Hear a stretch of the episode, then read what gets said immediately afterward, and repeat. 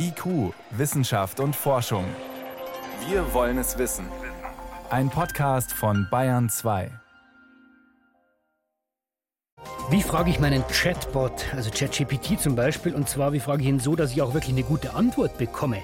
Diese Frage stellen wir heute, weil obwohl es manchmal ja erstaunlich ist, wie viel diese KI-Tools an Inhalt produzieren, die Ergebnisse, ja, die sind oft nicht wirklich brauchbar. Und außerdem hören wir dann im zweiten Teil der Sendung in die Erde hinein.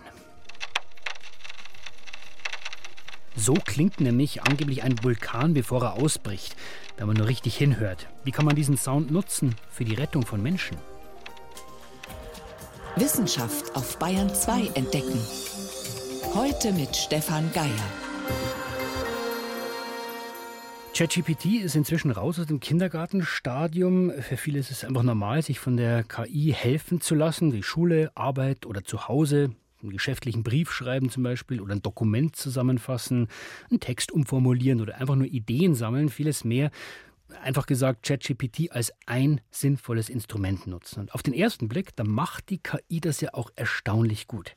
Wenn man aber genauer hinsieht, dann ist das Ergebnis, naja, oft nicht wirklich brauchbar. Die Antwort ist zu kurz, zu oberflächlich, da sind viele Floskeln drin und eben auch immer noch viele Fehler besser fragen müsste man. Aber wie machen wir das? Wie können wir so fragen, dass die künstliche Intelligenz auch wirklich perfekt antwortet? Mein Kollege Enias Roch hat sich ausführlich damit befasst. Enias, wann hast du das letzte Mal eine KI benutzt? Witzigerweise wollte ich gucken, ob ich alle meine Recherchen da reintüten kann. Und dann gibt er mir mit dieser Wissensdatenbank im Hintergrund einfach Antworten aus meiner eigenen Recherche. Also ich nicht mehr nachgucken muss, wo stand das eigentlich genau. Ich frage den Chatbot was und der sagt, hier ist die Antwort, basierend auf deiner eigenen Recherche. Also auch eine Zusammenfassung. Ähm, dann genau. kommen wir mal zum Thema, was ist jetzt der erste Schritt, damit mir die KI eigentlich gleich mal viel bessere Antworten gibt? Es hat sich herausgestellt, dass die Antworten besser werden, wenn du die Rolle mit angibst, die ChatGPT für die Aufgabe einnehmen soll. Also ich bin, Lehrer, ich bin Lehrer, ja. ich bin Schüler, Schreiner, Arzt. Ja, ganz genau. Notar, Sachbearbeiter, was auch immer. Es geht ja immer darum, einen Text zu erzeugen, aber die Texte unterscheiden sich ja je nach Branche und wenn du die Branche mit angibst und die Aufgabe über die Rolle beschreibst, ist das schon mal ein guter Anfang. Und mach, der zweite Schritt ist, sag präzise, was du möchtest. Dann machen wir es gleich konkret. Ich sage jetzt mal was und du, Enias, sagst, wie ich es besser machen soll. Ja. Also sagen wir mal, ich habe mir Notizen gemacht bei irgendeinem Treffen und dann sage ich ChatGPT, fasse diese Notizen meines Meetings zusammen. Das ist schon mal ein Anfang. Da weiß man, worum es geht. Besser wäre es, wenn du jetzt ganz genau noch sagst, wie das ablaufen soll, dieses Zusammenfassen. Also, du sagst zum Beispiel, arbeite für mich als Journalistin oder halt als Versicherungskauffrau oder was auch immer. Fasse diese Besprechungsnotizen zusammen, in einem einzigen Absatz. Und kannst noch reinschreiben, zum Beispiel äh, so und so viele Wörter lang. Erstelle eine Liste der Personen, die gesprochen haben und zähle jeweils die wichtigsten Punkte auf, die die Personen gesagt haben. Schreibe zum Schluss eine Liste mit den wichtigsten vereinbarten Actions. Mhm. Und wenn du ein Beispielprotokoll hast, dann hängst du das auch noch mit dran und sagst, und hier ist ein Beispieltext. Ne? Und dann kann das Modell genau gucken, ah, so muss ich das machen. Je weniger das Modell raten muss, was du willst, desto wahrscheinlicher ist es auch, dass du es bekommst. Okay, wenn ich trotzdem noch nicht zufrieden bin? Dann kann man immer nachbessern, wie im Gespräch mit einem Menschen. Dann kannst du sagen, wenn der Text zu lang war, ähm, antworte kürzer. Oder wenn es dir nicht gefällt, wie der Stil ist, kannst du sagen, ähm, welchen Tonfall du wünschst. Also schreib es etwas geschäftlicher. Oder was tatsächlich ganz witzig zum Spielen ist, du kannst schreiben, schreib es witziger oder schreib es im Stil von Barack Obama oder so. Du kannst aber auch sagen, wenn die Antwort jetzt zu oberflächlich ist, erkläre es mir auf Expertenniveau. Oder andersrum, das klappt auch ziemlich gut, erklär es mir, als wäre ich zehn Jahre alt. Dann wird es einfacher. Also wir merken schon, so ein KI-Chatbot wie ChatGPT braucht genaue Informationen, was er machen soll. Eigentlich, wie wir uns das ja auch wünschen, wenn jemand was von uns will, äh, dann ist es auch oft so, wenn man keine genau. genaue Anweisung gibt, dann bekommt man in der Regel eher allgemeine, oberflächliche Antworten. Dann schauen wir doch erstmal genauer, wie dieses System funktioniert. Dann kommen wir vielleicht auch drauf, wie man es verbessern kann. Wie kommt ChatGPT auf seine Antworten? ChatGPT ist ein Sprachmodell, ein Computerprogramm, das natürliche menschliche Sprache versteht und selbst erzeugt. Wie ein echter Mensch. Aber es ist eben kein echter Mensch. Es wirkt bloß so, sagt Doris Wessels, Professorin für Wirtschaftsinformatik an der FH Kiel. Dieses Softwaresystem versteht nicht wirklich, nicht mit unserem menschlichen Verständnis, was wir eigentlich von dem System wollen, produziert aber ganz häufig Texte, wo wir sagen, großartig, beeindruckend. Wir fühlen uns dann sehr, sehr gut verstanden. ChatGPT schafft das durch maschinelles Lernen, eine Form von künstlicher Intelligenz. Die Antworten, die das Programm gibt, wurden nicht fest einprogrammiert. Es erzeugt sie selbstständig anhand von Mustern und Regeln, die es aus Beispielen gelernt hat. Dem Modell wurden dazu in einem ersten Schritt Abermillionen von Texten vorgesetzt. Bücher, Zeitungsartikel, Webseiten, Kommentare aus sozialen Netzwerken. In diesem Material hat es nach Regelmäßigkeiten gesucht. Welche Silben folgen aufeinander? Welche Wörter folgen aufeinander? Ein Beispiel. Man soll den Tag nicht vor dem Abend.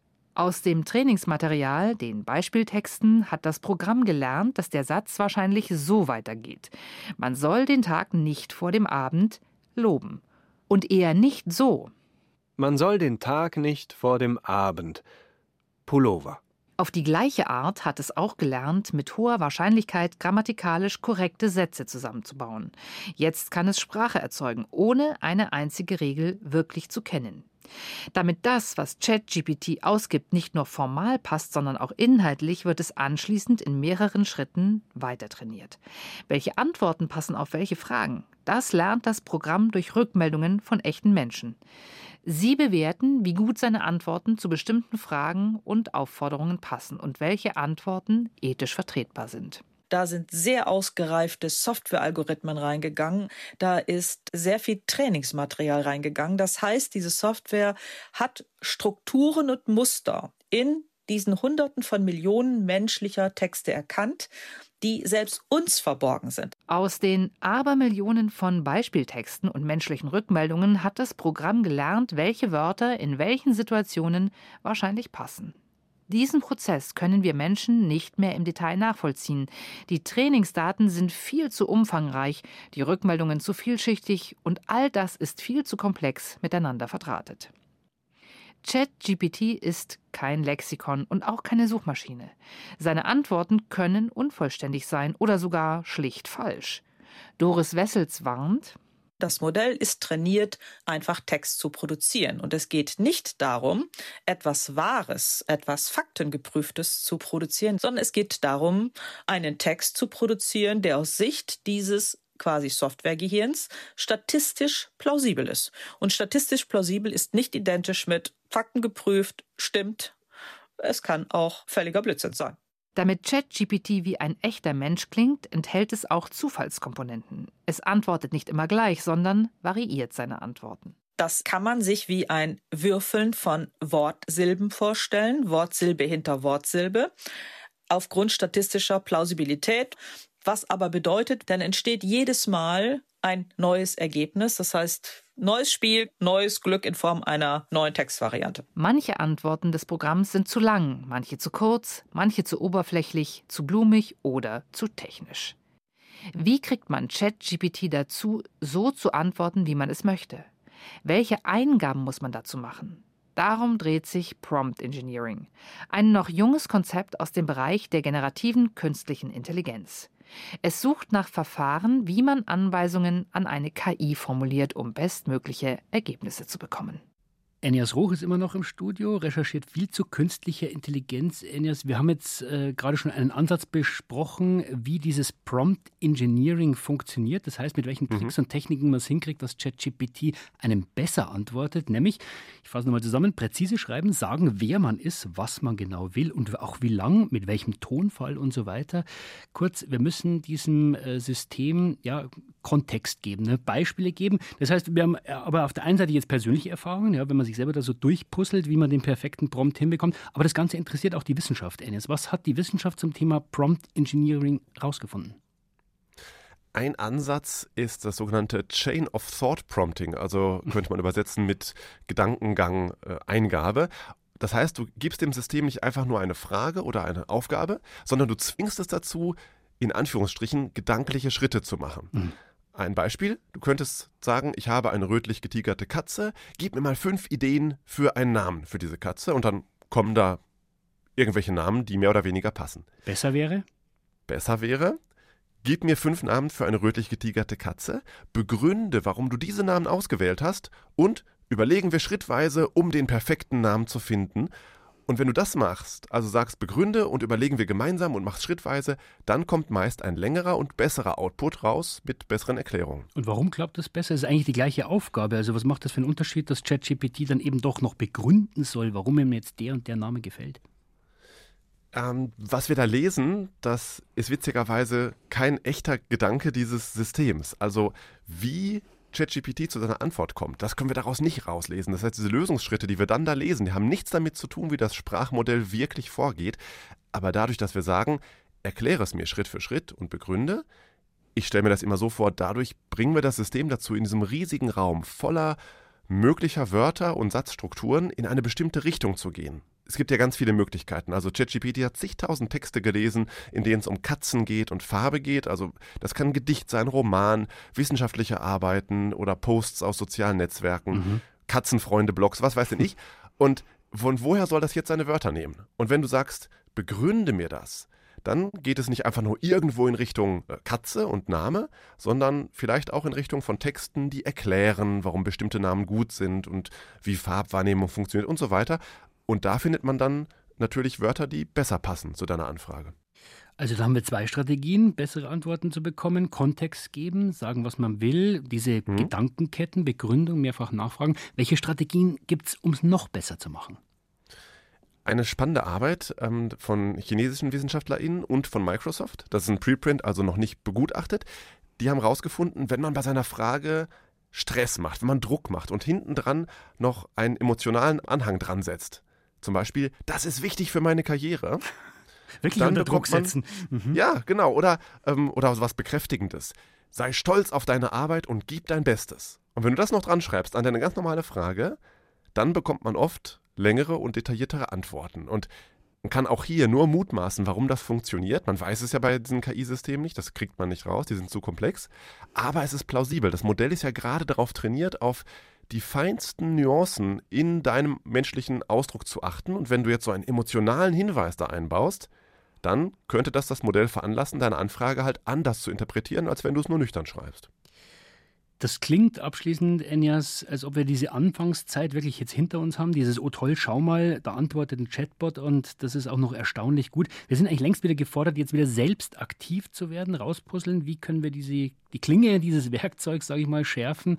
Und da ist beim Prompt Engineering dann offenbar einiges drin. Aktuell auf jeden Fall. Ich glaube aber, das ist eine Übergangstechnologie. Also im Augenblick hilft uns das bessere Prompts zu schreiben und bessere Antworten zu bekommen. Aber langfristig, glaube ich, werden die Systeme so gebaut und trainiert werden, dass man diese Spezialsprache dann nicht mehr braucht, sondern die Systeme einfach lernen, aus unserer ganz normalen Alltagssprache abzuleiten, was wir wollen. Das haben wir auch bei anderen Technologien schon gesehen. Also zum Beispiel bei Bildbearbeitung. Da muss ich jetzt nicht mehr viel können, um meine Urlaubsfotos schön zu machen. Da muss ich kein Experte in Bildbearbeitung sein. Ich, tippe einfach auf dem Smartphone irgendwie auf ein, zwei Knöpfe und das Foto ist schön. Und ich glaube, genauso wird sich das bei der generativen KI entwickeln, dass man da eben keine besonderen Fähigkeiten mehr braucht, diese Systeme zu bedienen. Aber bis dahin müssen wir eben schon noch selber aktiv werden, ja, wissen, wie wir ihn fragen, den Chatbot. Wie kriegen wir ihn dazu, dass er so antwortet, wie wir das wollen? Vom Inhalt, aber wir haben gelernt, auch vom Ton her. Vielen Dank für diese tiefen Einblicke in die aktuelle Welt der Chatbots. Enjas Hoch. Gerne. Bayern 2. Wissenschaft schnell erzählt. Das macht heute Franzi Konitzer. Franzi, los geht's mit einem Buch mit magischen Rezepten. Genau, Stefan. Ich habe dir heute ein bisschen Magie mitgebracht äh, in einem Buch namens Papiri Copticae Magicae. Okay. Das ist ein Sammelband, erstellt von Ägyptologinnen und Ägyptologen der Universität Würzburg. Und drinnen sind magische Rezepte, Anweisungen für magische Rituale, geschrieben in koptischer Schrift auf Papyrus mhm. in, im Ägypten des 4. bis 12. Jahrhunderts. Und was äh, sind das für Rezepte? Also Rezepte für was? Alltagssorgen und Probleme, denn äh, die Alltagssorgen und Probleme der Menschen zu dieser Zeit haben sich auch nicht signifikant von unseren heutigen unterschieden. Schlaflosigkeit, Menstruationsschmerzen, Fieber, Kinderwunsch, nervige mhm. Nachbarn, sonstige Feinde aller Art.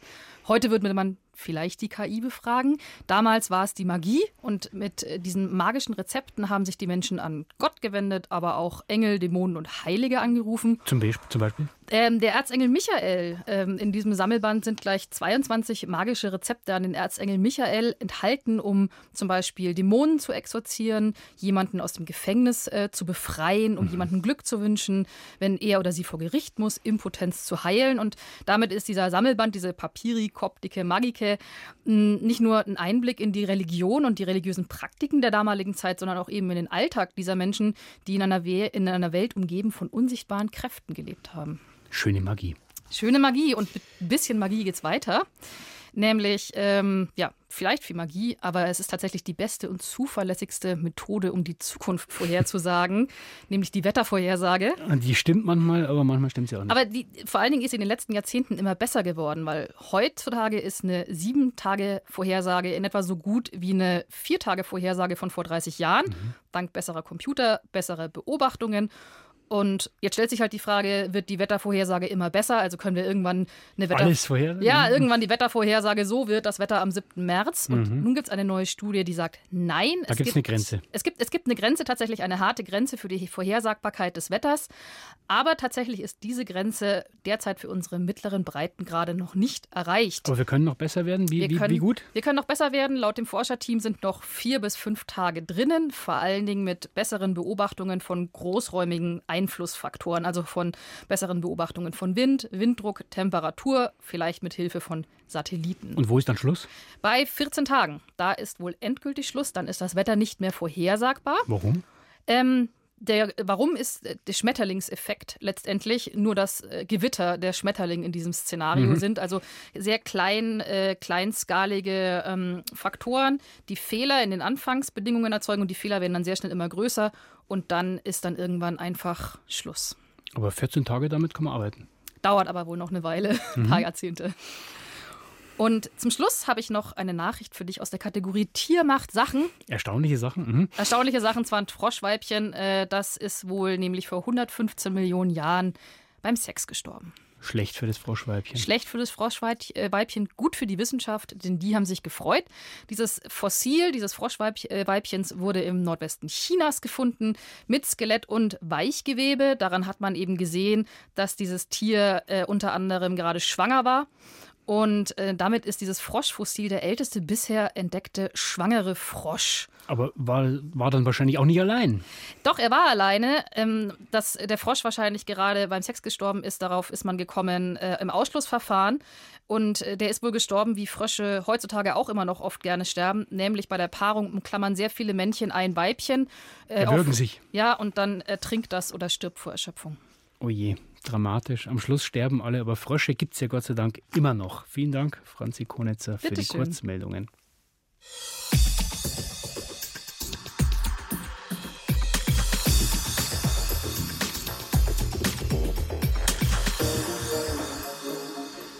Ja, nachdem vor kurzem auf Island wieder mal ein Vulkan ausgebrochen ist, da haben wir gesehen, diese schlummernden und dann irgendwann noch explodierenden Riesen, die werden genauestens beobachtet von Experten. Die versuchen immer frühzeitig zu warnen. Auf Island konnte zum Beispiel der Ort Grindavik so rechtzeitig evakuiert werden.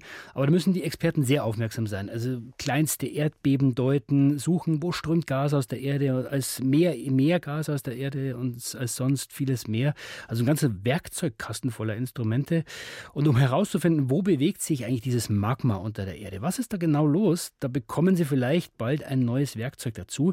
Und das stammt eigentlich aus der Analyse von Musik. Renate L. berichtet.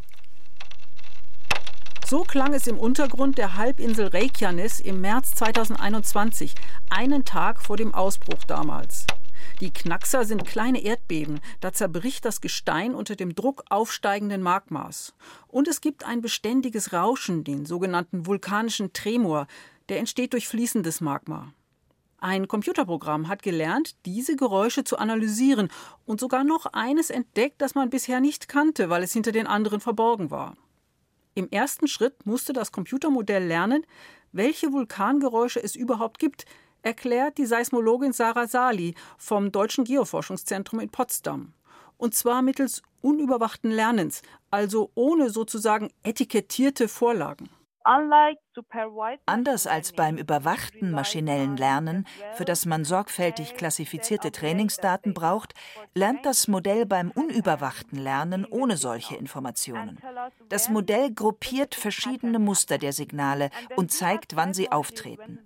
Und wir als Seismologen können dann jedes der erkannten Muster einem Vulkanphänomen zuordnen.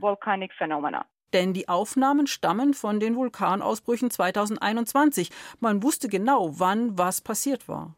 So konnte man die vom Computer identifizierten Muster mit dem tatsächlichen Geschehen vergleichen.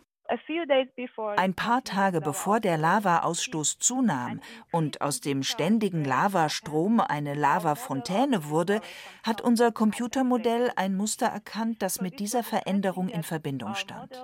Das war interessant. Es konnte also ein Muster in den seismischen Daten erkennen, bevor die Veränderung tatsächlich passierte. Entscheidend dafür war allerdings, dass die Vulkangeräusche sozusagen in ihre Einzelteile zerlegt werden konnten.